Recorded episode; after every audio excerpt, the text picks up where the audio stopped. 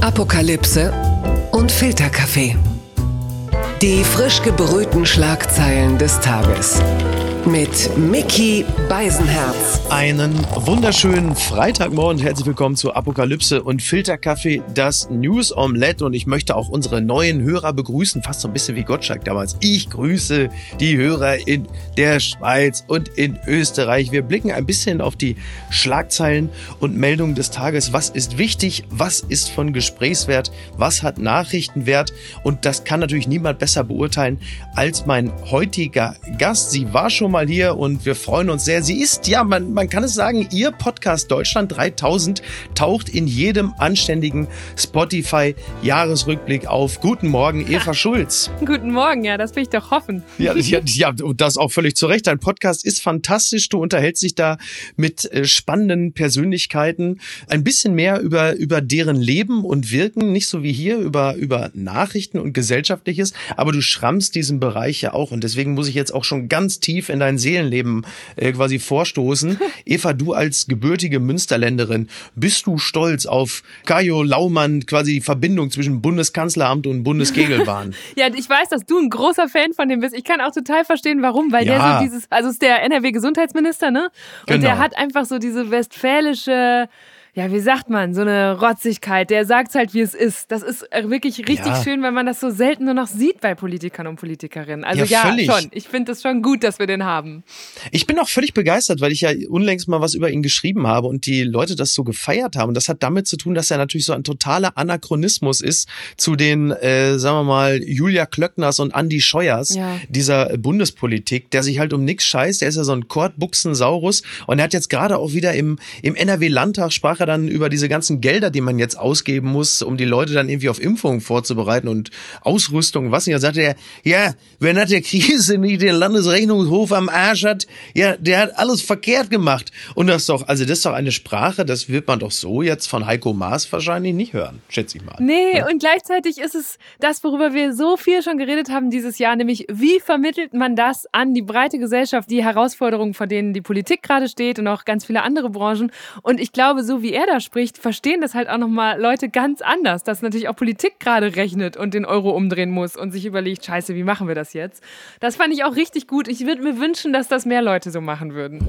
Die Schlagzeile des Tages kommt von der FAZ. Fauci kritisiert schnelle Impfstoffzulassung der Briten. Der amerikanische Experte Anthony Fauci kritisiert die schnelle Zulassung des Pfizer-BioNTech-Impfstoffs in Großbritannien. Die Briten seien, Zitat, gute Wissenschaftler, äh, sagt er in einer Videoaufnahme, die von mehreren britischen Medien ausgestrahlt wird. Aber sie haben einfach die Daten von der Firma Pfizer genommen und statt sie sich sehr, sehr sorgfältig anzuschauen, gesagt, okay, lass ihn uns zulassen, das reicht erreicht. Ja, man hat ja bei den Briten schon sag mal, in den letzten Jahren häufiger das Gefühl gehabt, sie entscheiden schnell und machen sich nicht allzu viele Gedanken über das Entschiedene. Mhm. Und jetzt kommen sie mir so ein bisschen vor, als seien die Briten so ein bisschen die Meerschweinchen der EU. So wir jetzt auch als Deutsche sagen, ja, nehmt das Zeug mal und dann wollen wir mal gucken. Und wenn euch kein drittes Auge wächst, äh, dann nehmen wir das auch.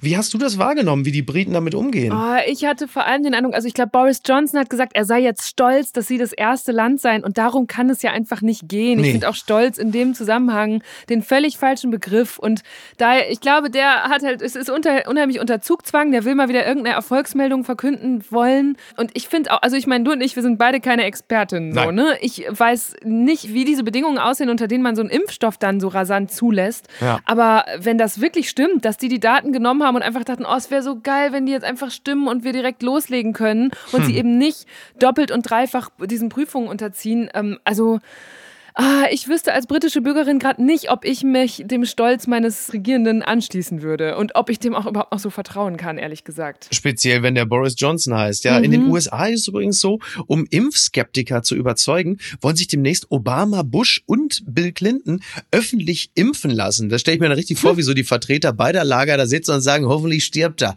Äh, ich weiß nicht, wer müsste sich in Deutschland öffentlich impfen lassen, dass die Deutschen äh, da eine größere Zuneigung zu dem Impfstoff entwickeln.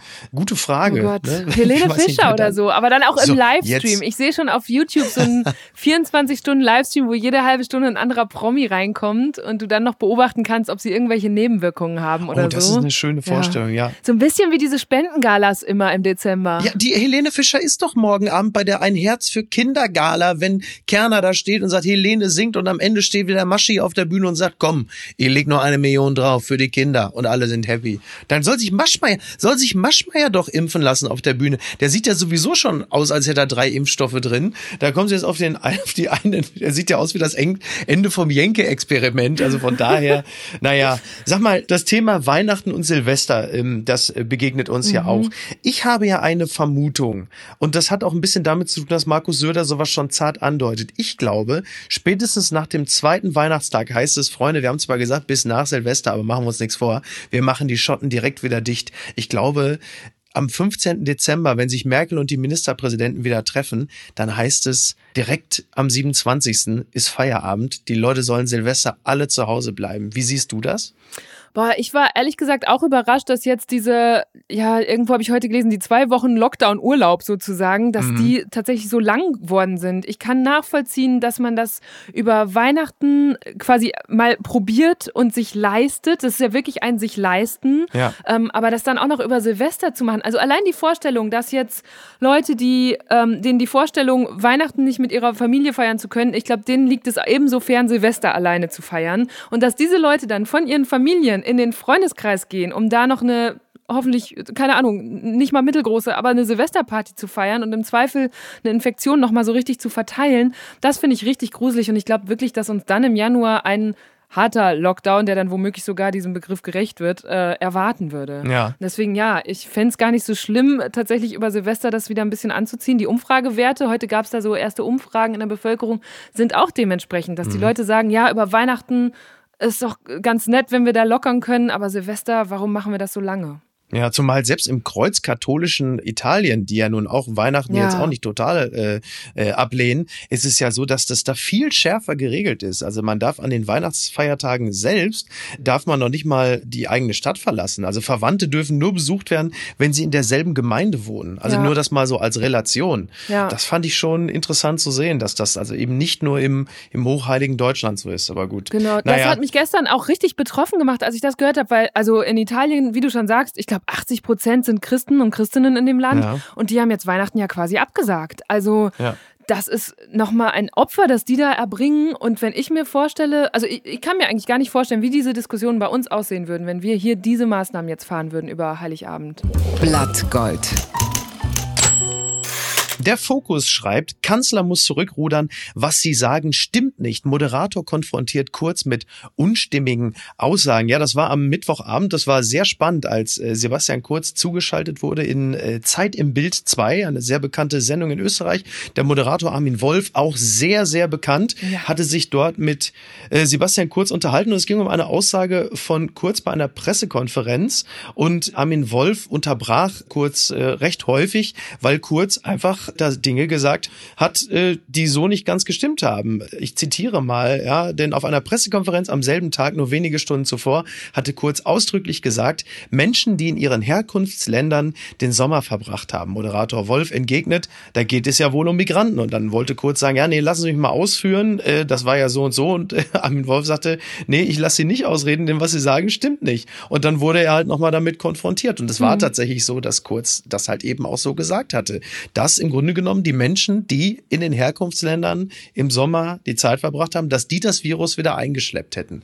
Und das ist natürlich ein Sound, äh, den können wir derzeit ja nun noch weniger gebrauchen als sonst. Ja, und das ist vor allem ein Schlag ins Gesicht von all diesen Menschen, die aus den Balkanstaaten kommen und in Österreich zum Beispiel im, im Pflegebereich arbeiten. Ich habe mhm. selbst mal ein Jahr in Wien gewohnt und äh, Wien ist ja insbesondere besonders nah äh, an diesen Ländern und da ist mir das erstmal bewusst geworden, wie stark Österreich davon auch profitiert schockiert tatsächlich, ja. dass es diese Migration aus der Richtung gibt. Und ich habe jetzt auch auf Twitter, sind mir in den letzten Tagen äh, mehrere Leute begegnet, die gesagt haben, meine Eltern sind im Pflegesektor und haben sich in den Krankenhäusern angesteckt und nicht etwa in der hm. Heimat. So. Ja, ja, klar. Also das trägt nicht, glaube ich, zum gesellschaftlichen Zusammenhalt in Zeiten von Corona äh, bei, wenn ein Kanzler sowas sagt. Wenn allerdings ein Journalist dann da so einschreitet, das finde ich ziemlich gut, muss ich sagen. Ja, fantastisch. Das, das würde man sich natürlich äh, hierzulande auch noch häufiger wünschen. Das erlebt man häufiger mal, vielleicht zum Beispiel von ähm, Marietta Slomka, die das mhm. gerne schon mal gemacht hat. Ich glaube, Sigmar Gabriel kann da unter anderem ein Lied von singen. Sowas ist natürlich super und ich glaube, wenn wir tatsächlich in die Situation kommen, äh, später irgendwann mal einen Kanzler Merz oder einen Kanzler Söder zu haben,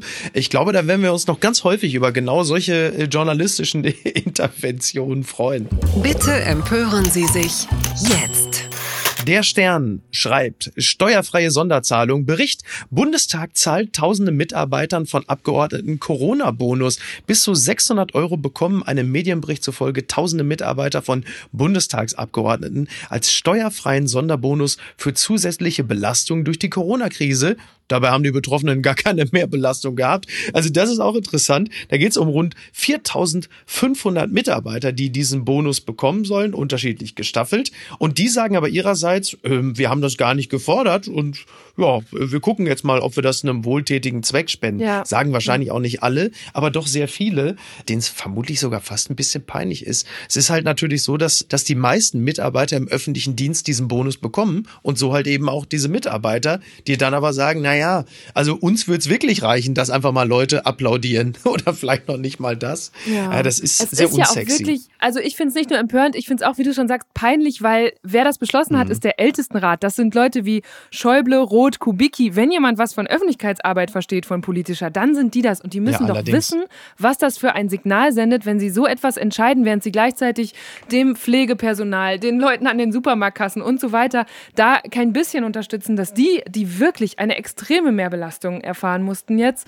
äh, da einen Bonus gezahlt bekommen. Und das hat mich auch so ein bisschen erinnert an, wann war das? Letzte Woche, vorletzte Woche, diese Nachricht, dass äh, in den Zügen die Mitarbeiter des Bundestages oder der, der Ministerien zumindest ja. jetzt immer zwei Plätze buchen sollten. Also, dass die bitte Abstand einhalten sollten, ja. den die Bahn sonst gar nicht vorsieht. Ja. Äh, da, das war ja auch schon so ein Schnitzer oder vielleicht auch im Grunde gut, weil die Bahn jetzt daraufhin tatsächlich ihre Sicherheitskonzepte nochmal angepasst hat. Und das zahlt natürlich wieder ein auf die ganz große äh, Frage des Jahres, warum die und warum nicht wir? Ne? Das ist ja wirklich, ja. das ist ja das ganz große Thema eigentlich. Da macht man auch völlig unnötig so eine Flanke auf. Wenn dann sogar die Mitarbeiter selber sagen, ja. wir wollen es gar nicht haben. Ja, also ich hoffe wirklich, dass das vielleicht denselben Effekt hat, jetzt die Empörung, von der wir hier sprechen, äh, dass da auch nochmal anders über Bonuszahlungen für andere Branchen nachgedacht wird. Das würde ich mir wünschen. Die gute Tat des Tages kommt von einer 61-jährigen Frau. Die BBC schreibt, Nebraska grandmother acts as surrogate for gay son. A 61-year-old Nebraskan woman has told of her joy after giving birth to her own grandchild, acting as the surrogate for her son and his husband. So, das versuche ich jetzt mal ganz kurz so ein bisschen wie so eine DNA-Spule zu entschlüsseln. Also es ist so, diese Frau, die zu dem Zeitpunkt 59 Jahre alt war, hat einen homosexuellen Sohn und der wiederum hat einen Mann und die beiden haben sich ein Kind gewünscht. So, jetzt haben sie überlegt, wie machen wir es denn? Und dann kam man irgendwann nach mehreren Gesprächen und Tests auf die Idee, dann lassen wir es doch einfach meine Mutter austragen, das Kind. Du gibst das Sperma und dann zu dem Ehemann und deine Schwester gibt uns die Eizelle.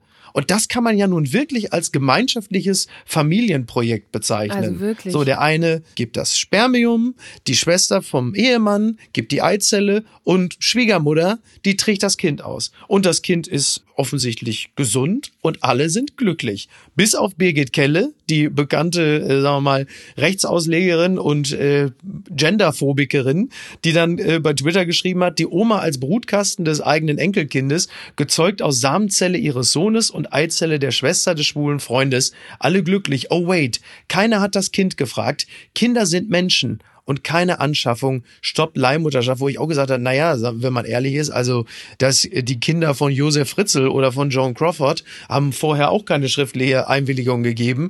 Also das ist doch immer das schwächste Argument, mhm. vor allen Dingen so zu tun, als würden Kinder jemals gefragt werden. Ja, und das ist auch was, was uns in diesem Jahr gefühlt schon deutlicher begleitet, dass Kindern irgendwie Meinungen und Befindlichkeiten in den Mund gelegt werden. Also auch wenn ich an die Maskenpflicht in Schulen denke, auch was ich von Lehrern und Lehrerinnen in meinem Umfeld mitbekomme, sind die ja alle extrem diszipliniert und pragmatisch mhm. und sagen einfach, ja gut, setze ich jetzt halt sechs Stunden diese Maske auf. Also ich bin eher beeindruckt, dass eine Frau mit 59 äh, noch so eine Schwangerschaft ja, äh, das, so erfolgreich durchbringt. Und natürlich auch Top-Beispiel für Familien, die hinter den Lebensentwürfen ihrer Kinder stehen ja, ne? ja. und wirklich alles ja, dafür tun. Stimmt. Also, ja, ja ich meine, mein. Äh, Erzkonservative werden da natürlich, da rollen sich jetzt die Fußnägel auf. Aber da muss ich sagen, da bin ich dann doch auch eher äh, der Fraktion zugehörig, die als Grund Wert erstmal die Liebe sehen, die vorhanden ist und das Gewünschtsein eines Kindes. Und das kann man in diesem Falle ja nun wirklich äh, nicht absprechen. So und als ich sag mal so, als, als äh, pädagogischer Softskill finde ich persönlich es auch nicht verkehrt, wenn so ein Kind eine männliche und eine weibliche Bezugsperson hat, um es mal so auszudrücken. Das muss aber jetzt nicht zwingend die eigene Mutter sein oder der eigene Vater. In diesem Falle sind die in diesem Haushalt ja auch noch alle vorhanden. Also es ist ja schon fast die Ideallinie, möchte ich mal sagen. So. Also von daher, äh, ich sehe da jetzt wenig Echauffierungspotenzial. Ja, ich glaube, es ist einfach was sehr Besonderes, was wir halt auch nicht so oft hören werden. Mal gucken, ob sich dieses Kind irgendwann selbst zu Wort meldet. Da bin ich mal gespannt, ob wir in, keine Ahnung, 20 Jahren was hören, wie es dem wirklich ergangen ist. Ja, bis dahin müssen wir erstmal die Kinder von Madonna fragen, wie es denen denn so ergangen ist in dem Haushalt, ne? Aber gut, da machen wir jetzt schon wieder eine ganz neue Flanke auf. Unbegrenzte Unmöglichkeiten. The Independent meldet, President Trump tells Pompeo that he can do anything he wants to Iran as long as he doesn't start World War III. Na, das ist doch mal eine Ansage.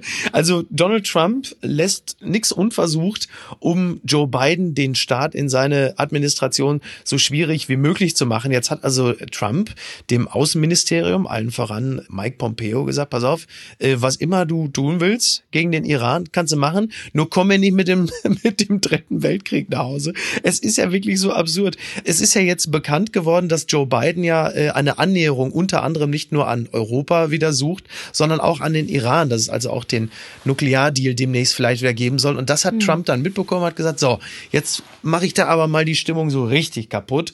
Ich meine, also was kann Donald Trump noch alles machen? Er kann eigentlich nur noch das Weiße Haus sprengen oder zumindest einmal den, den Boden der Flure dort einseifen, weil Joe Biden, das weiß man ja, er rennt ja eigentlich immer. Also er rennt ja mehr als Super Mario. Ist er, der kann ja gar nicht gehen.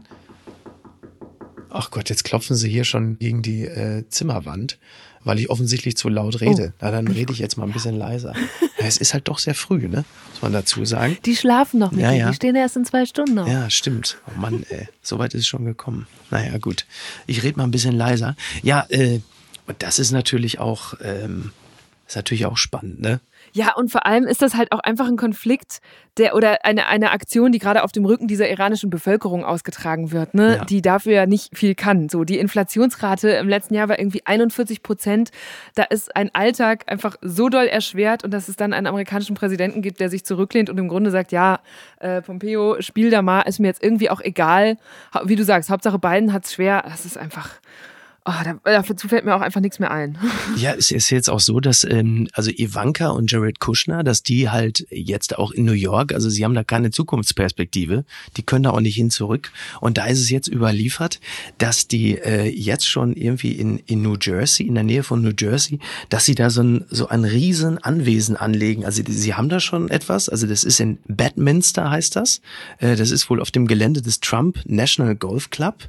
Und äh, da schaffen sie sich jetzt so eine eigene Welt. Bis Januar soll es von Grund auf erneuert werden. Zudem sei neben einem Landeplatz für Helikopter zwischen den fünf benachbarten Häusern der Kuschners mit jeweils 5000 Quadratmetern Wohnfläche ein privater Wellness, Spa und Yoga-Bereich für Ivanka Meine geplant. Güte. Mit eigenem Supermarkt und alles. Die wollen das wahrscheinlich wirklich nicht mehr verlassen. Nee, einfach. ja, sie. Ne, die wissen schon, was sie tun. Es ist aber wirklich so. Also Elvis hatte Graceland, Jacko hatte Neverland und die haben jetzt irgendwie sowas wie Never Again Land, weil die einfach wirklich nicht mehr zurück in die zivile Welt gönnen. Und das ist äh, schon, das ist ja. schon dramatisch. Ja, aber ehrlich gesagt, also wenn es nur für die zwei so dramatisch endet, ich meine, sie hätten sich auch eine hübsche Insel noch irgendwo kaufen können, äh, vermutlich. Äh, Geld scheint da ja nicht das Problem zu sein von dem, was du da beschreibst. Nee, das ist wirklich nicht das Problem. Es ist halt nur wirklich äh, der Leumund und der ist offensichtlich so kaputt, dass die echt so eine Art moderne Paria sind. Über Wahnsinnige sagt man ja, sie leben in ihrer eigenen Welt und in diesem Falle ist es dann tatsächlich auch ähm, haptisch der Fall. Naja, okay. Twitter, 280 Zeichen Wahnsinn. Ich sag sie, wie es ist. Es trendet in Deutschland Adolf Hitler. Und schuld sind wieder mal die Ausländer. Die Berliner Morgenpost schreibt, Namibia, Adolf Hitler gewinnt Wahl zum Regionalrat. Adolf Hitler, Unona, ist in Namibia zum Regionalrat gewählt worden. Seinen schwierigen Namen kann der Politiker wohl nicht ändern. In Windhoek war das Ganze. Und äh, da ist dieser Adolf Hitler zum Landrat gewählt worden für eine ehemalige Anti-Apartheid-Partei. So, und der Mann heißt halt nun mal, wie er heißt. Unglaublich. Ja, ja, und er erreichte in seinem Wahlkreis im Norden des Landes äh, stolze stolze 84,88 Prozent der Stimmen.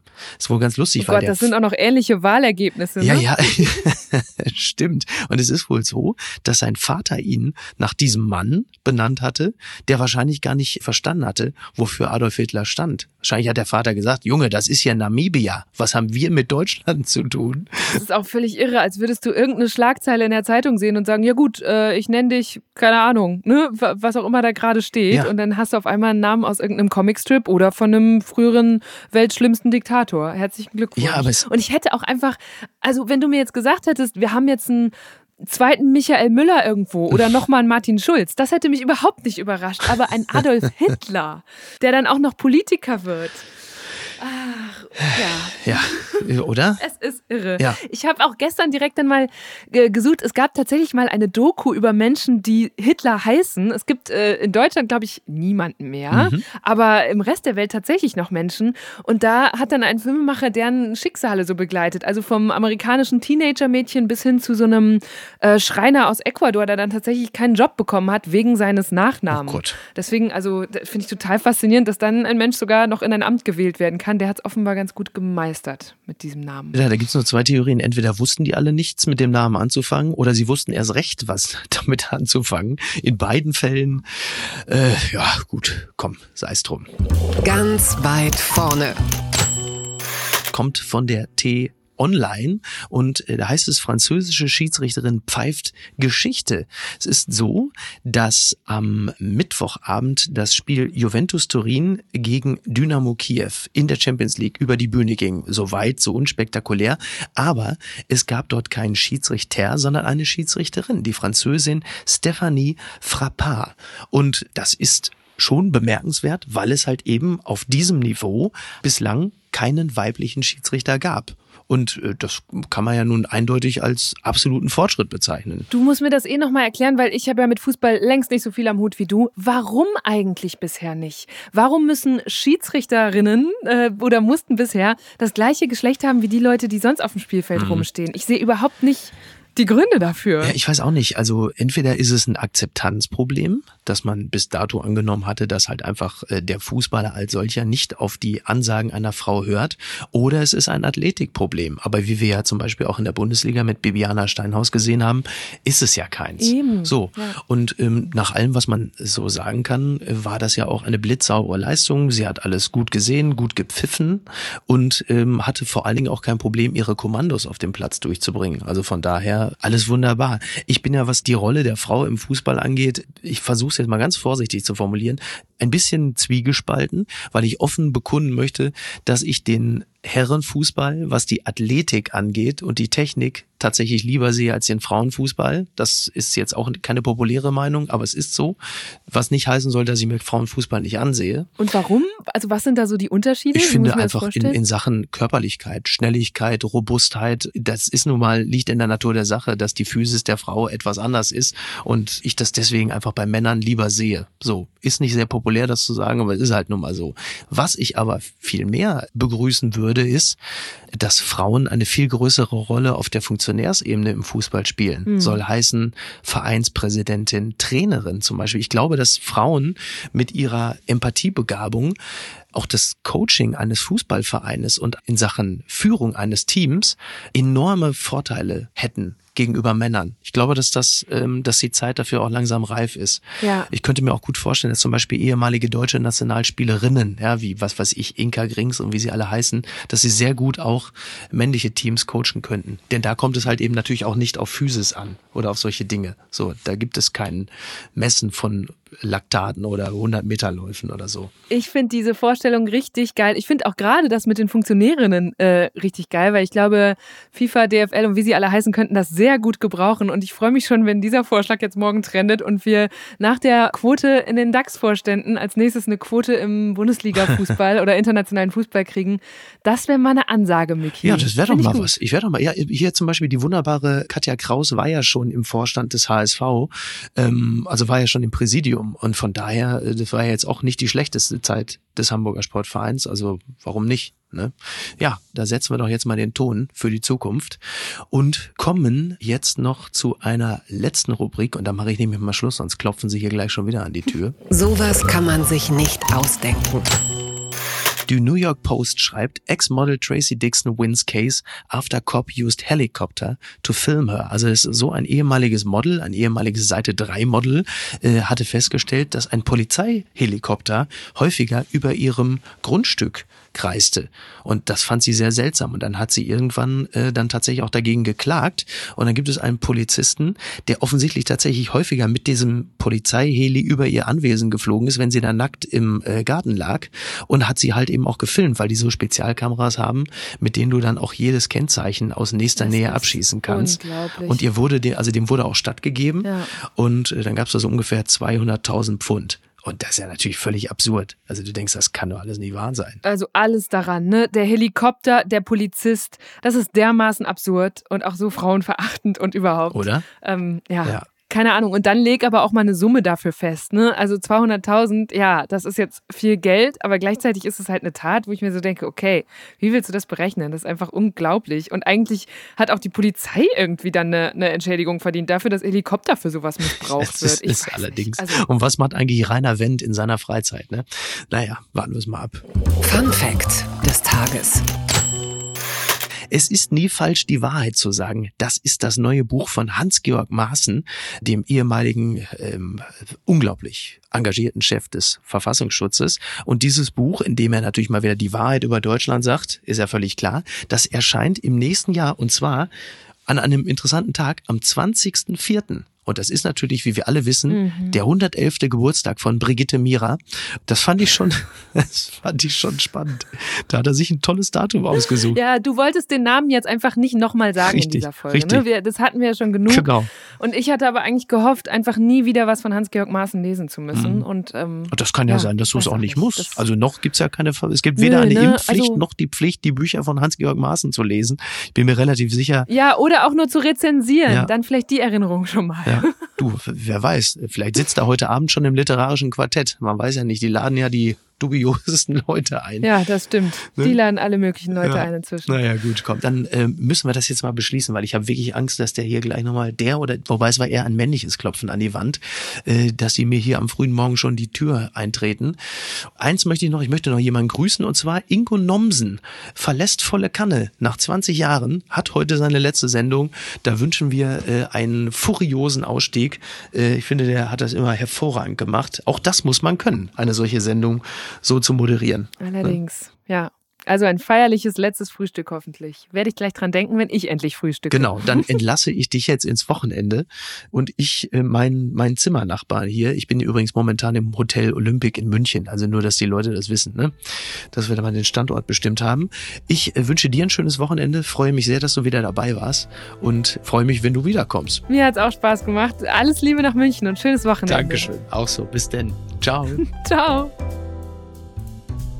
Die heutige Episode wurde präsentiert von Blinkist. Apokalypse und Filtercafé ist eine Studio Bummens Produktion mit freundlicher Unterstützung der Florida Entertainment. Redaktion Niki Hassania. Produktion Laura Pohl. Ton und Schnitt Niki Franking. Neue Episoden gibt es jede Woche montags, mittwochs und freitags, überall, wo es Podcasts gibt.